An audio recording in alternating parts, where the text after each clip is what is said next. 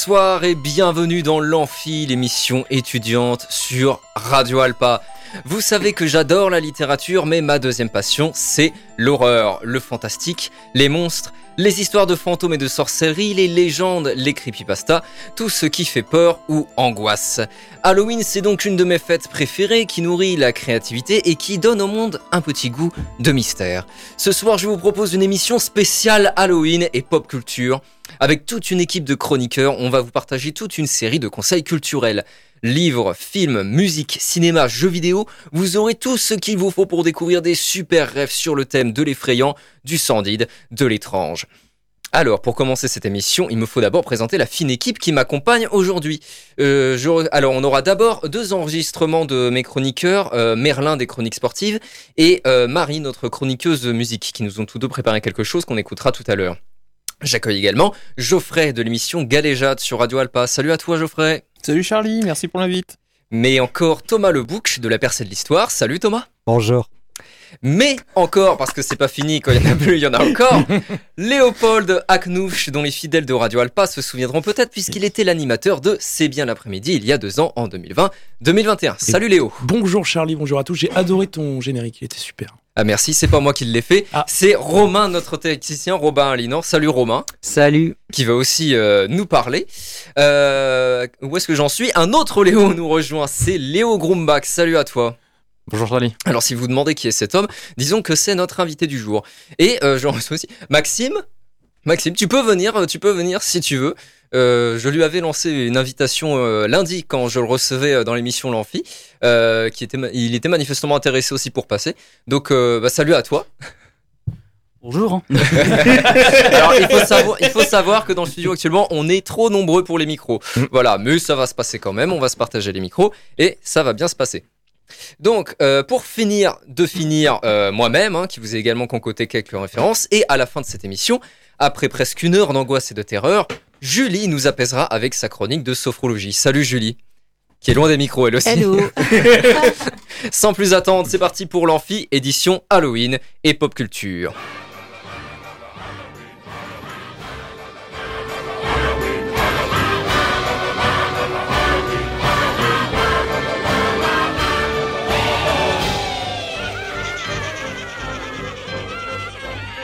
Do you know what the most frightening thing in the world is? It's fear.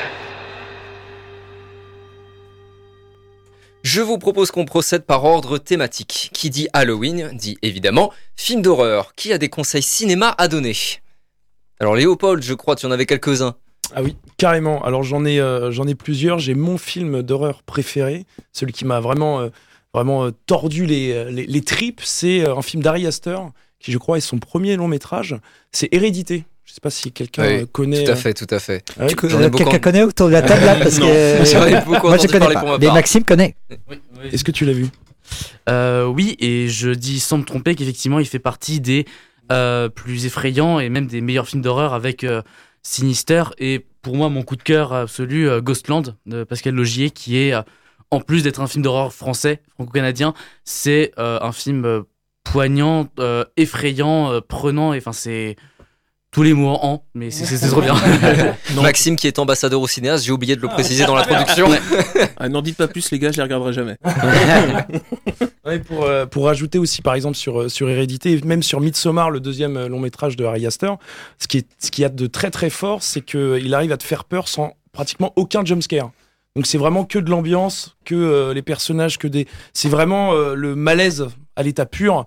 Et euh, pour la petite anecdote, euh, j'ai regardé ça dans une cave, dans ma cave avec un de mes meilleurs potes, et euh, sur une, une petite télé et tout ça, et on a éclaté de rire, de malaise. J'ai tellement éclaté de rire que j'ai eu un, un vertige. Voilà. Ah oui, quand Donc, même. pour vous dire, pour vous dire, et j'en rajoute pas. Eh oui. Euh, alors, si personne d'autre n'a de conseils de, de cinéma, si. Euh, Oui, Maxime, évidemment. Il Il est en a un ambassadeur au cinéaste. C'est- vrai que je me posais la question, il y a possibilité pour les séries? Euh, tout à fait. D'accord, parce qu'il y a une série que j'aime beaucoup, euh, qui ma préférée, qui est pas très connue malheureusement.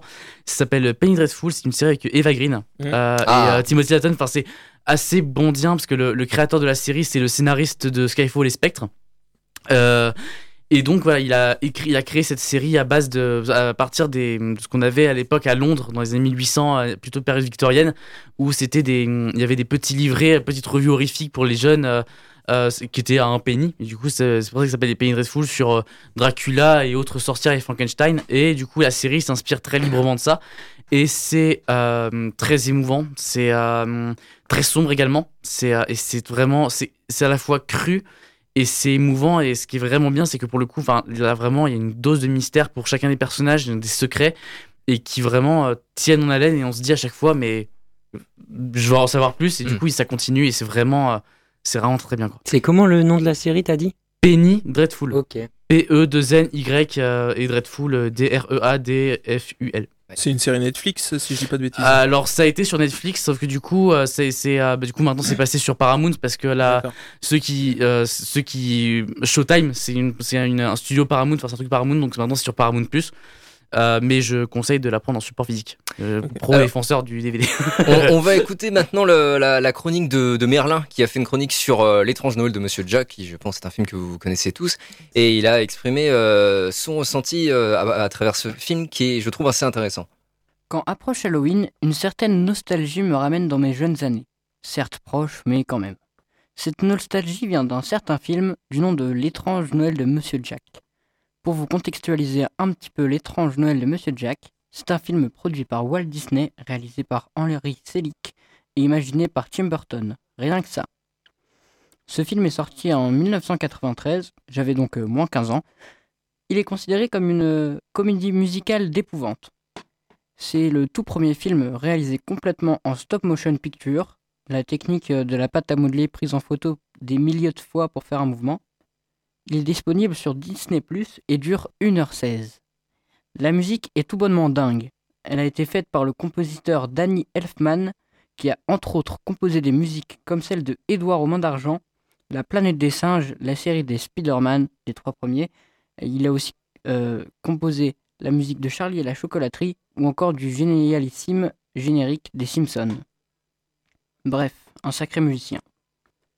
Maintenant que je vous, dis- que je vous ai distribué les crédits, je vais pouvoir passer au synopsis de l'étrange Noël de Monsieur Jack. C'était il y a bien longtemps, bien plus qu'il n'y paraît, au cœur d'un univers dont les enfants cauchemardaient. Ce monde effrayant était peuplé d'un vampire, de squelettes ou d'autres monstres répugnants pendant la fête d'Halloween. Un épouvantail nommé Jack, qui est la vedette de son village, en a marre de ses sempiternels tours de passe-passe pour sa fête d'Halloween. Alors, on ne sait trop comment, Jack se retrouve dans une forêt, où il y a un arbre pour chaque fête de l'année. Halloween, Pâques, Noël et même Thanksgiving. Comme AP, Jack se retrouve dans le monde de Noël, où il découvre les cadeaux, les enfants heureux, le Père Noël, qu'il nomme Père Soreille, et qu'il considère comme un monstre. Subjugué par toute cette beauté, Jack retourne dans son village d'Halloween pour expliquer ce qu'il a vu dans la bourgade de Christmastown. Ses collègues, n'ayant pas compris, pensent alors que c'est une fête horrifique. Même Jack pense ça d'ailleurs. Alors, après avoir motivé ses troupes, Jack commence à préparer son Noël, et ça avéré plus compliqué que prévu. Bref, je ne vous raconte pas tout. Allez, courez même voir ce film, il est génial. Maintenant que les bases sont posées, je vais vous raconter un petit peu mon lien avec ce film. Je regardais l'étrange Noël de Monsieur Jack quand j'étais petit. C'était un peu le film qui faisait peur et que je pouvais voir. Ce film, hmm, je l'ai vu une petite dizaine de fois, je pense, mais à chaque fois, j'éprouve cette même agréable sensation que je ne pourrais décrire qu'une sorte d'excitation et de frousse enfantine. Ces chants, ces personnages plus loufoques et effrayants les uns que les autres, il y a un petit garçon du village d'Halloween qui me fout une de ces frousses, et même encore aujourd'hui. Même les décors sont propices à, à- à l'horrifique. Pour moi, ce film, c'est que du bonheur. C'est aussi une odeur de chocolat chaud. J'adorais le chocolat chaud. Donc, à chaque film, sans chocolat chaud.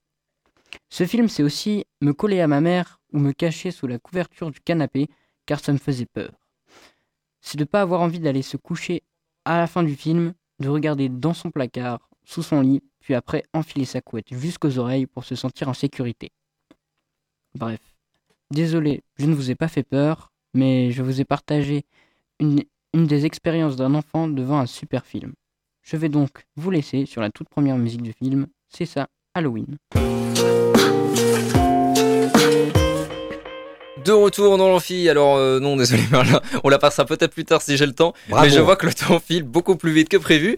Donc de retour dans l'amphi pour cette émission spéciale Halloween et pop culture. Donc on vient d'écouter une chronique de Merlin sur euh, sur euh, l'étrange de Monsieur Jack. Donc on continue sur les conseils cinéma. Euh, Léo, je crois que tu avais quelque chose à ajouter. Euh, oui, oui, oui. Moi, je... l'écran Noël de Monsieur Jack, ça fait peut-être pas si peur que ça, mais j'en ai un qui fait peur, c'est la Cité de la peur. Ah oui, c'était peur. Évidemment, ouais. Et, D'accord. Euh, et, Ah, Il y a le euh, mot peur dedans.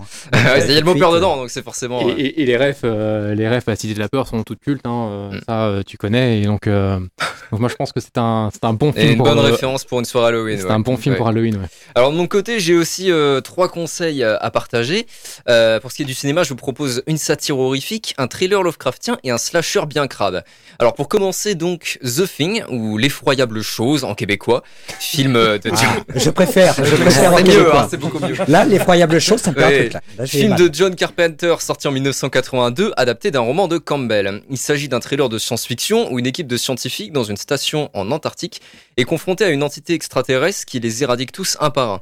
Pour moi, l'horreur de The Thing peut être qualifiée de, de Lovecraftienne, c'est-à-dire qu'elle met face à l'incompréhensible du cosmos, qui dépasse de très loin toutes les conceptions humaines. C'est la forme de ce qui n'a pas de forme. En effet, la chose n'a pas de véritable forme, ou alors elle est inimaginable.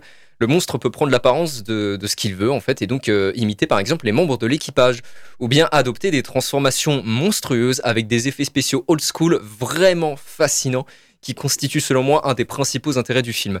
J'adore les effets spéciaux gore des années 80, il y avait vraiment des artistes plasticiens de très haut niveau là-dessus. Deuxième conseil cinéma, Terrifier de Damien Léon, sorti en 2017. Vous connaissez sans doute les vedettes du cinéma d'horreur des années 80-90, Freddy Krueger, Leatherface, euh, Jason Voorhees, Michael Myers, l'Alien, les Cénobites, etc.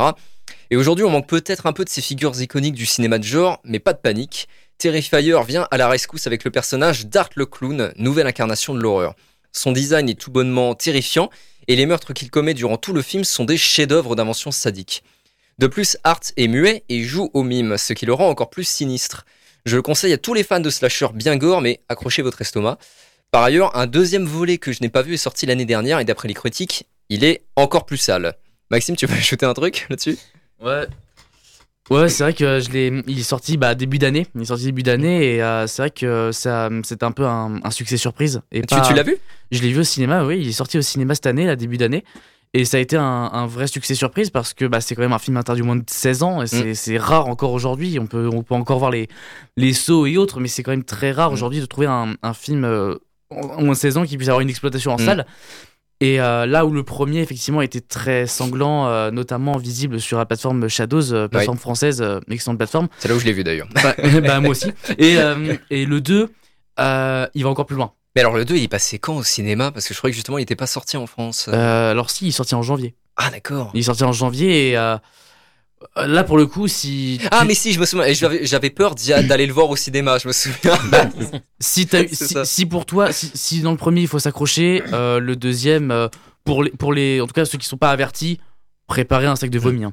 Mais euh, mais Bah, c'est- premier, Déjà il- plein ou à remplir soi-même Bah, autant, autant prévoir, on mieux prévenir que guérir. Mais euh, et après voilà, on est on est un peu aussi dans la même veine qu'avec euh, The Sadness euh, qui est sorti Mm. l'année dernière, euh, qui a eu qui a été à Gérardmer aussi et qui qui était très gore. La différence après c'est que pour The Sadness c'est plus euh, c'est tout aussi violent et gore, mais c'est plus euh, c'est plus malin. Donc il y. Ouais. a un message politique de, de virus plus plus utile. Mm. mais ouais, t- t- terrifié c'est vraiment. euh, Lé- Léopold, rapidement J'avais une petite question. euh, Tu parlais de The Thing. Est-ce que, enfin, qu'as-tu pensé du remake, euh, Charlie? Euh, Alors, je l'ai pas vu. Ah, Je l'ai pas vu, c'est dans mes projets, mais c'est dans mes projets, mais je l'ai pas vu. D'accord. Alors c'est un remake slash suite et en fait toutes les, les effets pratiques que t'aimes bien tu enlèves.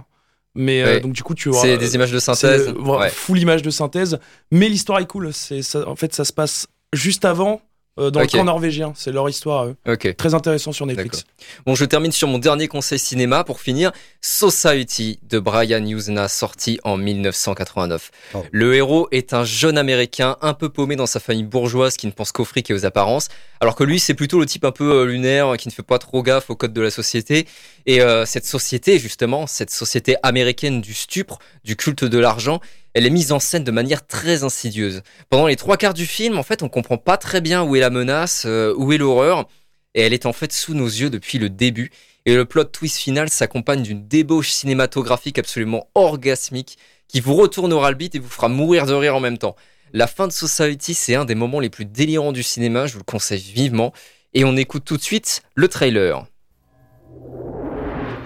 For Bill Whitney, I've never been paranoid. Fear plays a large part in family life. I feel like something's gonna happen. And if I scratch the surface, there'll be something terrible underneath. He's afraid his sister Could you zip me up, Billy? is not what she seems. God, Bill, what's the matter with you? He thinks his friends are out to get him. Make waves, Whitney. You're gonna drown.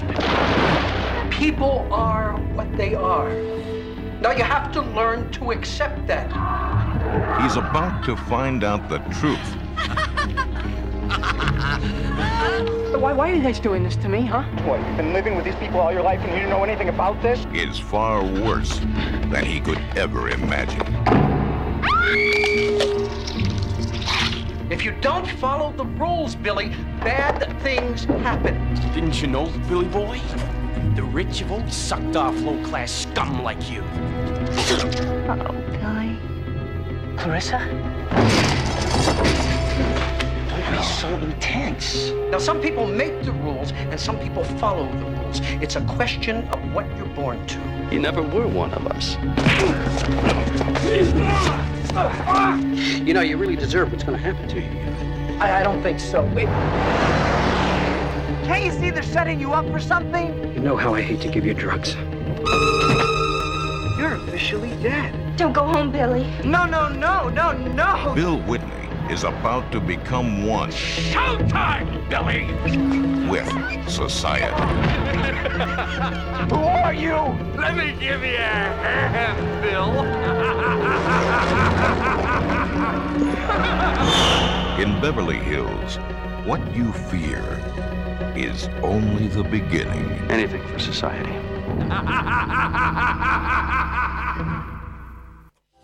Les films d'horreur se caractérisent par leurs méchants iconiques, mais aussi par leur BO qui leur crée une véritable identité.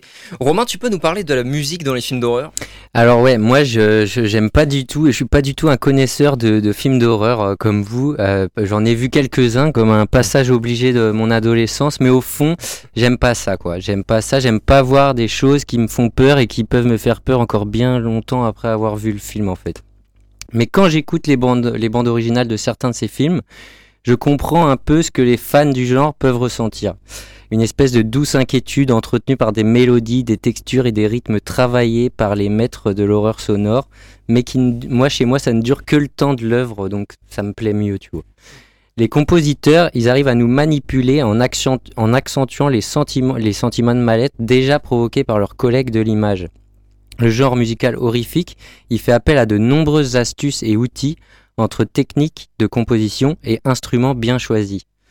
Déjà, au temps du cinéma muet, les réalisateurs y choisissaient les thèmes les plus sombres de la musique classique pour accompagner leurs œuvres. Mais c'est en 1922, avec la sortie de Nosferatu de Murnau, qu'un film d'horreur a droit à sa propre bande originale. Des orchestres jouaient pendant les projections une pièce composée spécialement donc par Hans Erdmann intitulée Eine Symphonie des Grauens. En français, c'est Symphonie de l'horreur. Et euh, donc ce qui caractérise la, caractérise la musique qui fait peur, c'est la grande liberté musicale que prennent les compositeurs. Comme l'explique le journaliste Benoît Basirico, je cite, quand les compositeurs comme Bernard Herrmann, qui sont quand même des compositeurs classiques, se sont confrontés à l'horreur, ils ont pu expérimenter et sortir de leur terrain de confort. Bernard Herrmann, c'est un compositeur américain qui a travaillé avec de nombreux réalisateurs comme Orson Welles, Alfred Hitchcock ou Brian De Palma. Il n'était pas vraiment spécialisé dans la musique de cinéma d'horreur, mais il faisait beaucoup de thèmes sonores basés sur l'angoisse. Une des compositions les plus emblématiques qu'il a fait, c'est la BO de Psychose d'Alfred Hitchcock.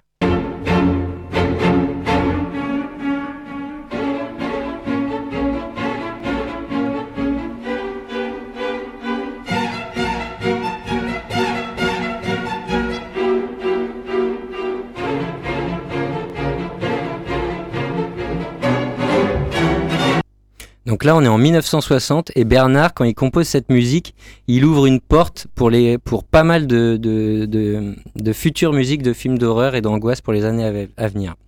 L'utilisation d'instruments à cordes va se révéler être une méthode ultra efficace pour nous faire flipper au cinéma. John Williams, un autre compositeur mythique, du cinéma, euh, il a entre autres composé les thèmes de Star Wars ou Indiana Jones. Il reprend cette astuce en 75 dans le film tout aussi mythique de Steven Spielberg, Les Dents de la Mer.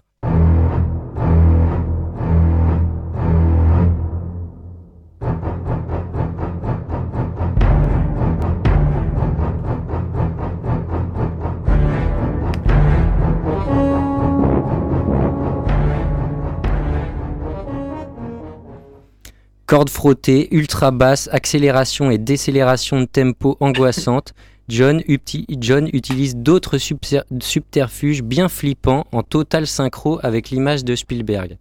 Et c'est là qu'une nouvelle caractéristique de la musique de cinéma d'épouvante peut être soulignée. La cohérence entre ce qui se passe à l'image et dans les enceintes est primordiale. Un équilibre parfait entre silence et moments sonores qui se révèle être un élément clé de la tension. Encore une fois, Benoît Basirico, nous dit la relation entre la musique et le silence est très importante pour exprimer au spectateur quand il doit avoir peur et quand il doit être rassuré. Mais cela n'empêche pas les compositeurs de rompre soudainement des moments rassurants pour nous faire sursauter et bondir de nos sièges. La recette miracle pour composer une bande son d'horreur et d'épouvante commence à se dessiner et quatre ingrédients sont récurrents. La dissonance, la répétition, l'étrange et le soudain. Les tonalités mineures sont principalement utilisées dans, des mélodies dissonantes qui provoquent une instabilité et un sentiment de malaise chez le spectateur, et la répétition est massivement utilisée comme pour créer un prolongement de l'angoisse et mettre en, en place une voix qui semble sans issue. John Carpenter révolutionne le style en 78 en utilisant autre chose que la musique classique dans ses films d'horreur. John y maîtrise la chaîne de l'horreur du début à la fin, il écrit, il réalise et il compose ses propres musiques de films. En 78, il sort le premier volet de la saga Halloween.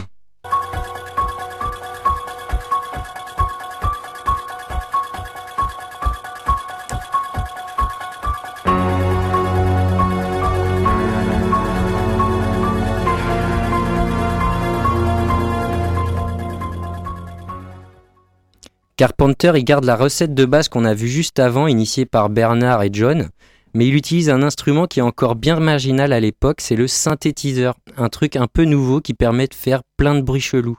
Et les sons de synthèse, donc, à l'époque, c'est des sons inouïs, qui ramènent encore plus le spectateur à l'étrange et au surréalisme. On peut faire des sons stridents très aigus, des nappes de basse euh, ultra fantomatiques, mais aussi des rythmes percussifs réguliers et infinis. C'est pas la première fois qu'on va chercher des instruments chelous pour faire peur aux gens dans les films. Est-ce que vous connaissez le thérémine Oui, évidemment, évidemment. Non, du tout. bah, c'est un instrument qui a été inventé en 1920 par Léon Thérémine, et même aujourd'hui, même s'il n'est pas encore si connu que ça, bah, à l'époque c'était encore pire.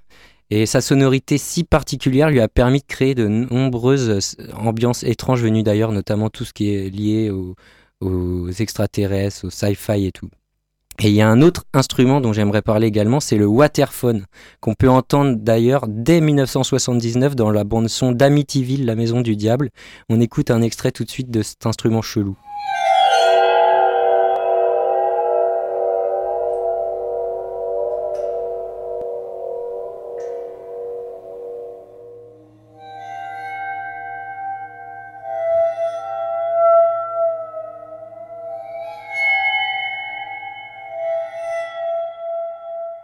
Alors si vous connaissez pas le waterphone, c'est un instrument à friction inventé par Richard Water à la fin des années 60. Je vous invite à aller voir à quoi il ressemble et à écouter tous les sons qu'on peut faire avec sur internet parce que euh, peut-être que vous connaissez pas l'instrument mais vous connaissez forcément les sonorités euh, qu'il produit.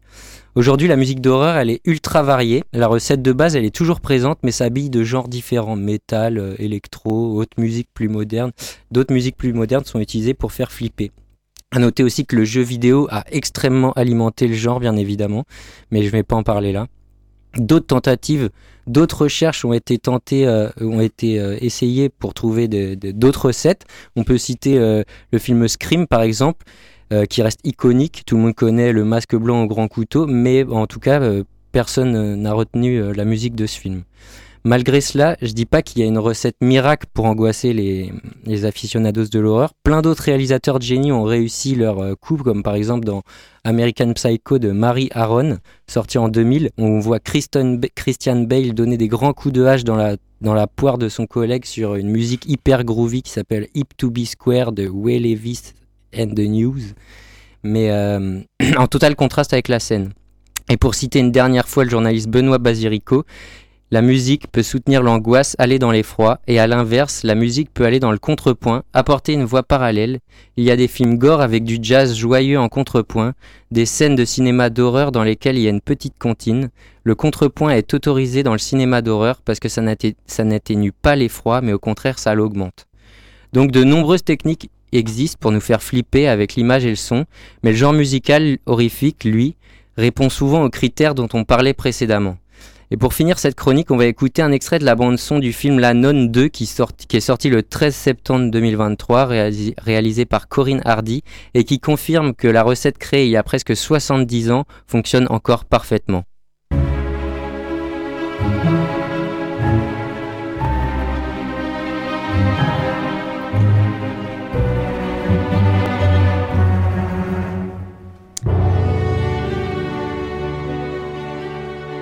Eh ben merci beaucoup Romain euh, pour tous ces pour toutes ces pour toutes ces conseils, pas vraiment des conseils mais pour euh, tout cet exposé autour de la musique et du film d'horreur, c'était euh, très complet, très intéressant.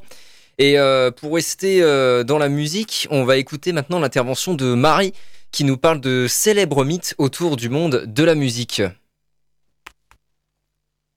Trois mini sujets. D'abord, je vais parler des studios hantés, après des musiques dites démoniaques et puis ensuite, je finirai sur le mythe du Club des 27.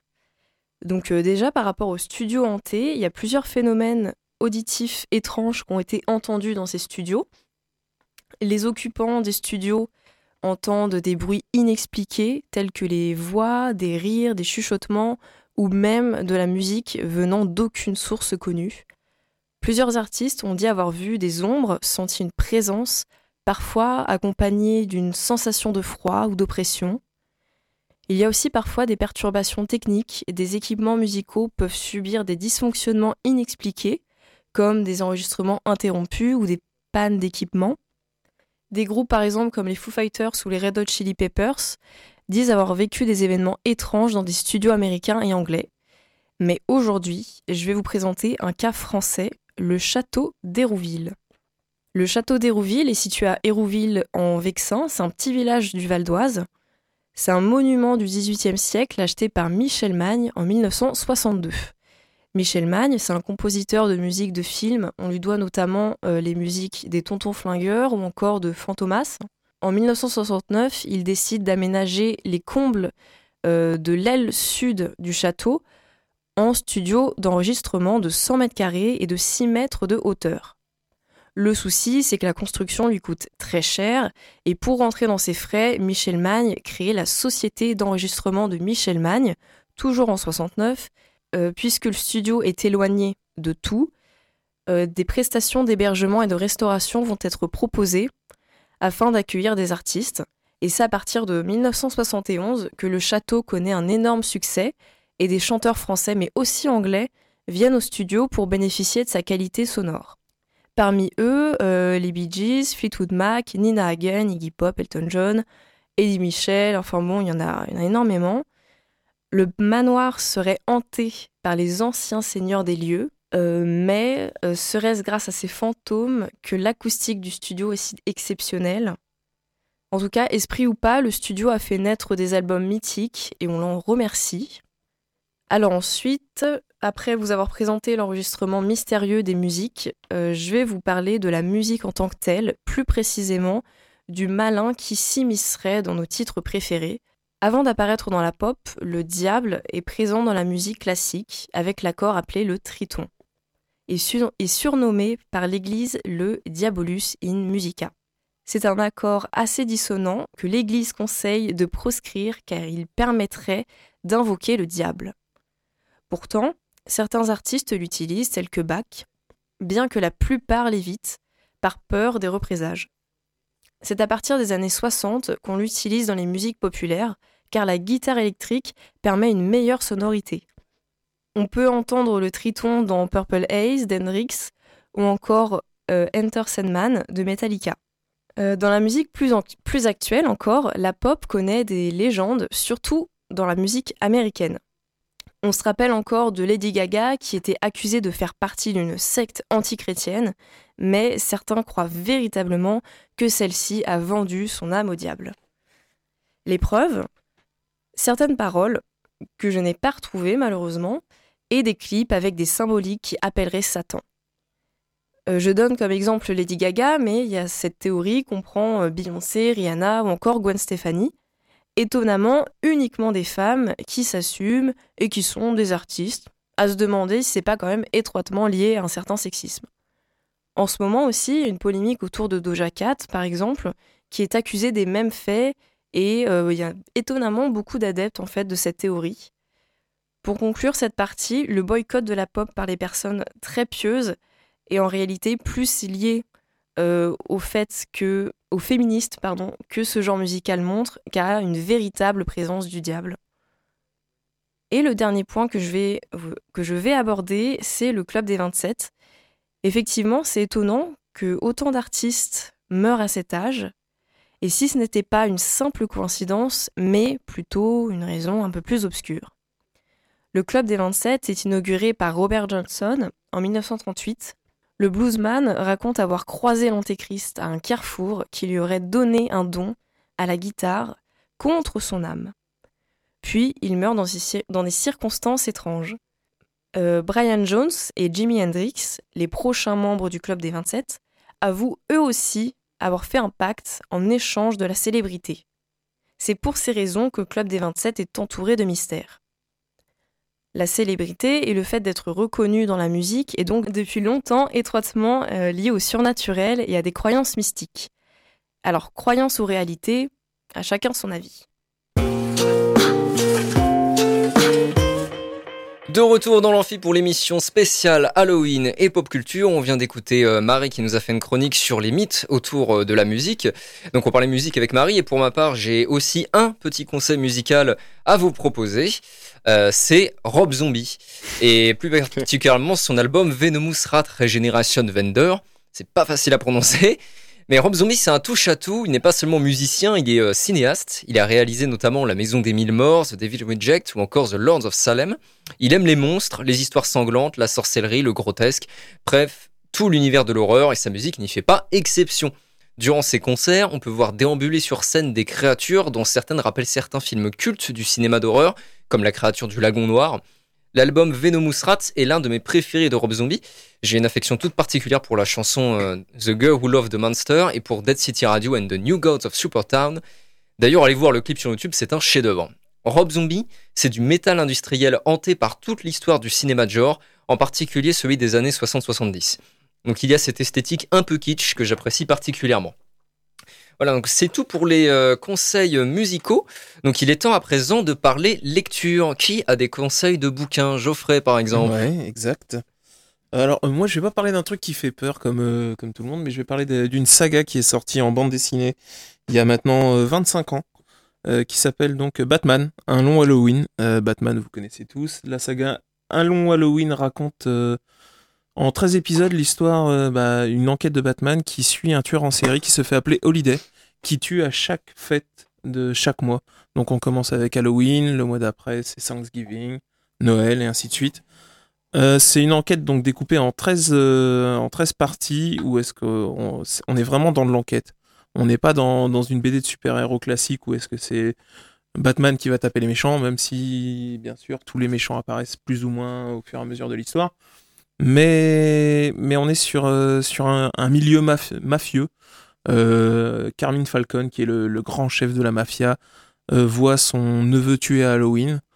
Le mois suivant, un nouveau décès arrive et ça touche soit Carmine Falcon et sa famille, donc la grande famille de la mafia, ou Maroni, qui est un petit peu le prétendant au trône et qui, est le rival de Carmine Falcon.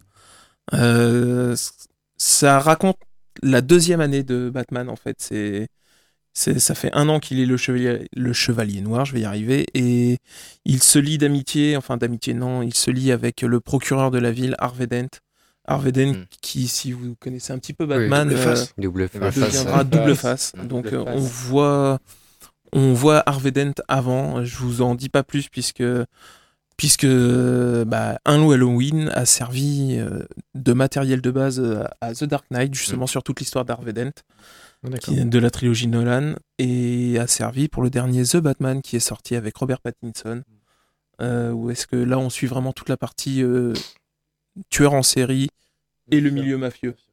Mm. Donc euh, c'est un grand c'est un grand pan de, de Batman pour moi. Tu l'as très très bien vendu. En tout cas, oui. Ça donne envie. Alors, j'ai moi aussi un petit conseil lecture, de la BD également. Euh, je vais vous parler d'un de mes auteurs de bande dessinée préférés, Forster. Publié à partir de 1980 dans le magazine d'humour et bande dessinée Fluide Glacial, pour ceux qui connaissent, les histoires courtes de Forster s'imbriquent curieusement dans la ligne éditoriale du magazine fondé par Gottlieb. En effet, de l'humour, il y en a, mais c'est un humour noir.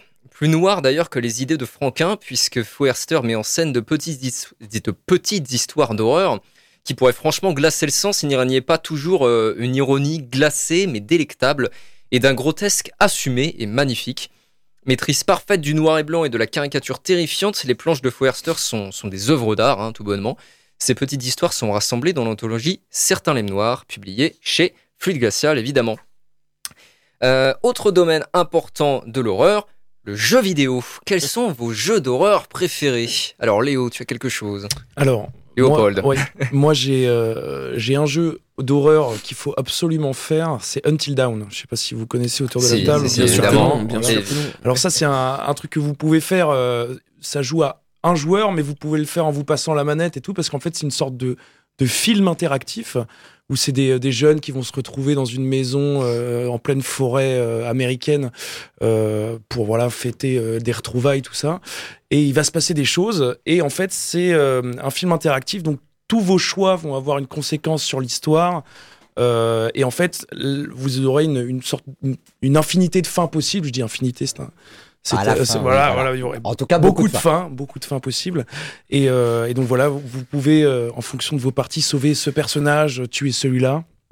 Et euh, c'est vraiment super cool, super immersif. Il y a énormément de, de- de références à tout, ce, à tout, à tout le cinéma d'horreur que qu'on chérit tant autour, autour de cette table. Donc Until Dawn, c'est absolument à faire. Voilà. Léo, toi aussi tu as quelque chose à nous Alors proposer? oui, moi j'avais quelques jeux à vous, euh, à vous proposer, euh, notamment d'ailleurs. euh, Alors parle bien en face du micro. Pardon, pardon. Notamment, il y avait The Last of Us, par exemple, go. dont a été euh, tirée la, la série Amazon Prime euh, qui est sortie dernièrement. Mais c'est pas ce jeu-là euh, dont je voulais vous parler. C'était plutôt de Dead Space. Euh, Dead Space, c'est un jeu développé par Visceral Games et édité par euh, Electronic Arts. C'est un survival horror de science-fiction sorti en 2008. Vous y incarnez Isaac Clarke, un ingénieur qui a pour mission de porter secours à un vaisseau brise-surface, le USG Ishimura, dont votre femme Nicole fait partie de l'équipage, qui ne répond plus aux communications. Le vaisseau. Ned. Mince. Alors un vaisseau brise-surface, euh, c'est un vaisseau qui sert à arracher des morceaux de croûte euh, terrestre sur des planètes du système de, de certains systèmes solaires pour en retirer les matières premières. Alors, porter secours, c'est un bien faible mot car vous vous rendrez très, très rapidement compte que le vaisseau a été touché par une épidémie parasitaire et que l'équipage a été soit massacré, soit transformé en monstre, les nécromorphes. Isaac Clarke cherche donc un moyen de traverser le vaisseau guidé par Nicole, avec qui elle a pu, elle a pu établir un contact pour mettre fin à l'épidémie et s'enfuir de cet enfer avec elle. Alors, spoiler, ça se passe pas forcément comme prévu. tout le temps. Alors le gameplay du jeu est intéressant, euh, différent des autres jeux d'horreur que vous pouvez avoir. Pour tuer vos monstres, il faut pas leur tirer dans la tête, il faut pas leur tirer dans le buste, il faut les démembrer. Et pour ce faire, vous avez euh, un large panel d'outils. Vous n'avez pas des armes, vous avez des outils. Alors c'est les outils du futur, donc c'est un cutter à plasma qui permet de couper. euh, c'est un trancheur, c'est une espèce de scie sauteuse circulaire, c'est un lance-flamme par exemple, ou euh, différents euh, euh, outils à caractère gravitationnel. Euh, c'est un très bon jeu, c'est un jeu qui, c'est un jeu qui fait peur. Alors euh, parce que euh, parce que vous êtes dans une ambiance sombre, Mm. morbide, avec des personnes qui ont malheureusement été massacrées. Vous assistez à tout un tas de, de choses traumatisantes. Il faut savoir que Isaac Clarke n'est pas euh, un héros. Isaac Clarke est un ingénieur. C'est un, il est loin de, de- du, Du combattant. du combattant, des forces spéciales euh, qu'on peut, euh, qu'on peut voir dans différents autres jeux vidéo. Et donc Isaac Clarke se débrouille comme il peut face à cette menace mortelle. Euh, donc c'est un excellent jeu, c'est un jeu qui fait peur, et il y a des suites, il y a des Space 2 et des Space 3 qui sont respectivement sortis en 2011 et 2013. Ça marche. Merci beaucoup Léo. On continue dans les jeux vidéo avec Thomas.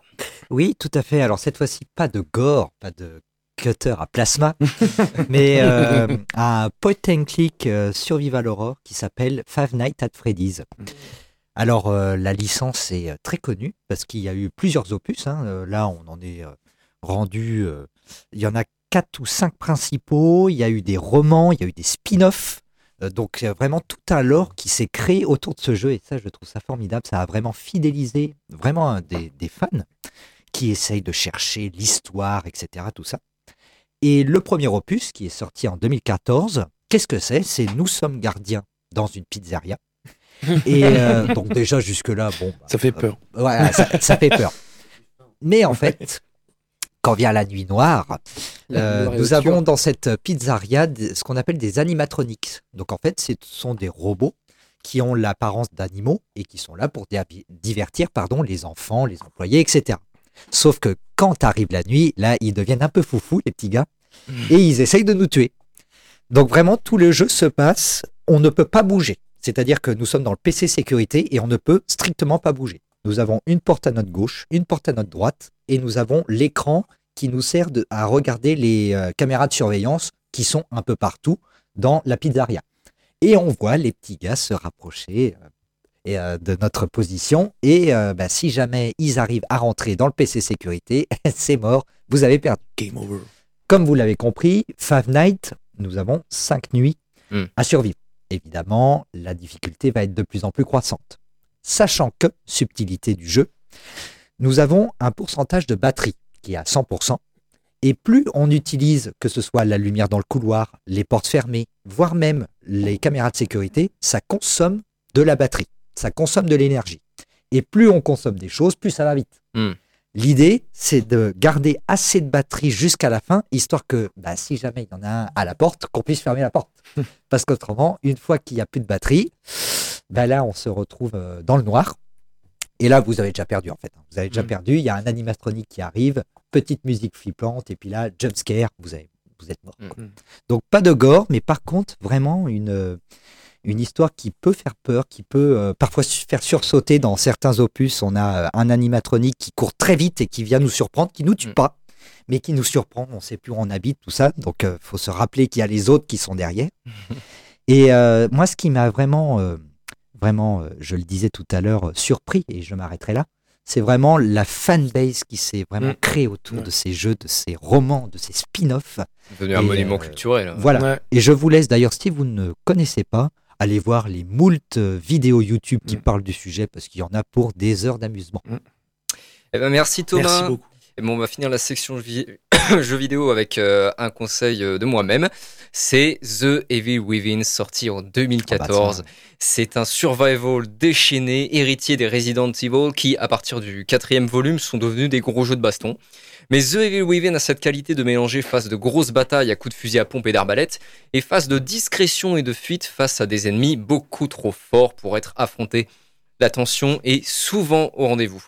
Une des particularités du gameplay, c'est que vous récupérez sur, les ennemis un espèce de gel vert qui vous permet de vous implanter des améliorations dans le crâne et de devenir une espèce de super saiyan.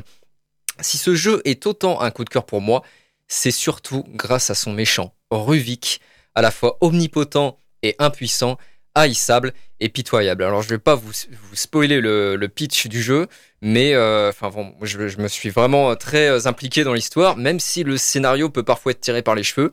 Ça reste une expérience très immersive, un sacré train fantôme, et on écoute tout de suite le trailer du jeu.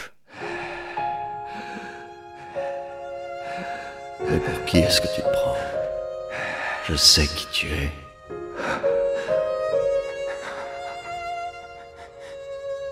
Je sais ce que tu désires, ce que tu crains.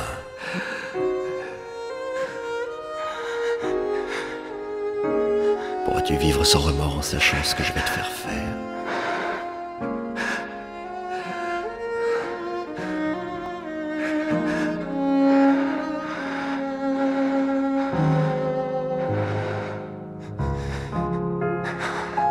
Dommage qu'il t'ait entraîné là-dedans.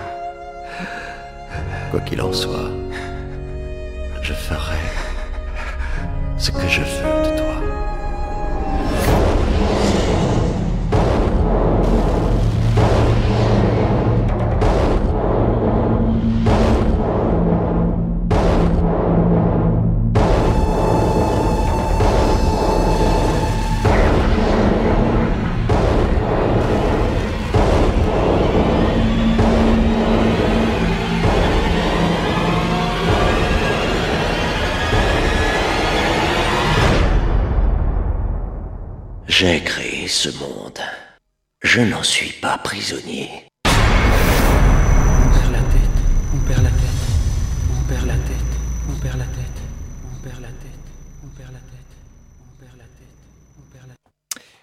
retour euh, dans l'amphi euh, pour euh, la fin de cette émission. Alors Léo voulait ajouter quelque chose sur The Evil Within? Alors oui, euh, si jamais ce jeu vous, vous intéresse et vous tente, euh, sachez qu'il est gratuit jusqu'à demain 17h sur la plateforme euh, Epic Games.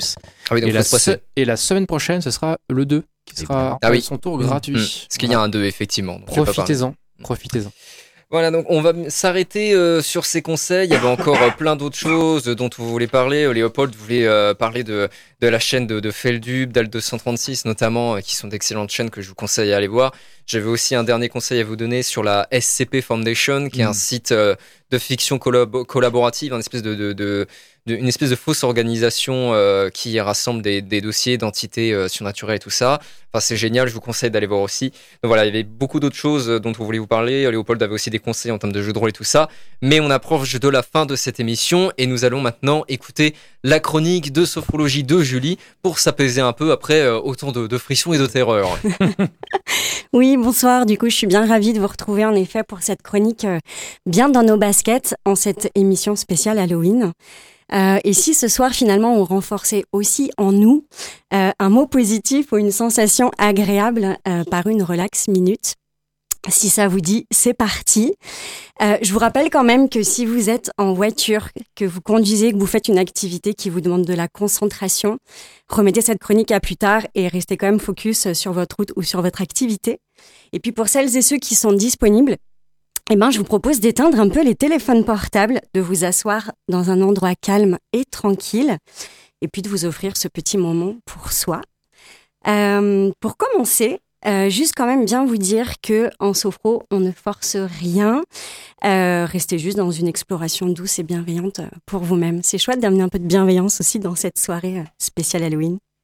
Alors, je vous invite maintenant à trouver une posture assise, confortable, mais pour vous tous ici aussi, sur chaise et peut-être si vous êtes à la maison au sol. Euh, comme c'est bon pour vous, prenez le temps de bien sentir le contact des pieds au sol, de votre assise et prenez le temps aussi de respirer profondément. Je crois que quand on est dans les euh, films d'horreur, il y a un peu euh, l'apnée qui se met. Là, on va respirer. Voilà, prenez le temps aussi, pourquoi pas, de vous étirer, de bailler. Et si vous avez envie de laisser vos yeux se fermer. Voilà, mais vous pouvez bien sûr à tout moment les ouvrir, les fermer. C'est comme vous le souhaitez.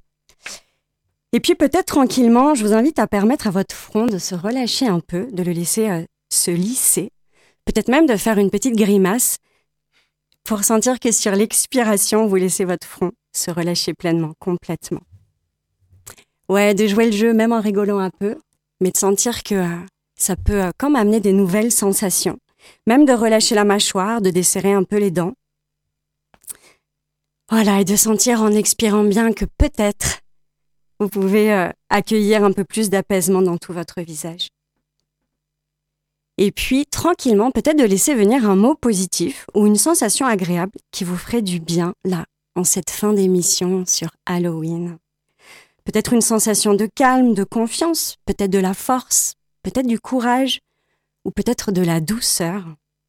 Ça peut être aussi une sensation agréable, telle qu'un rayon de soleil sur le visage, une brise légère, peut-être même l'odeur d'un parfum ou un sourire qu'on aime bien.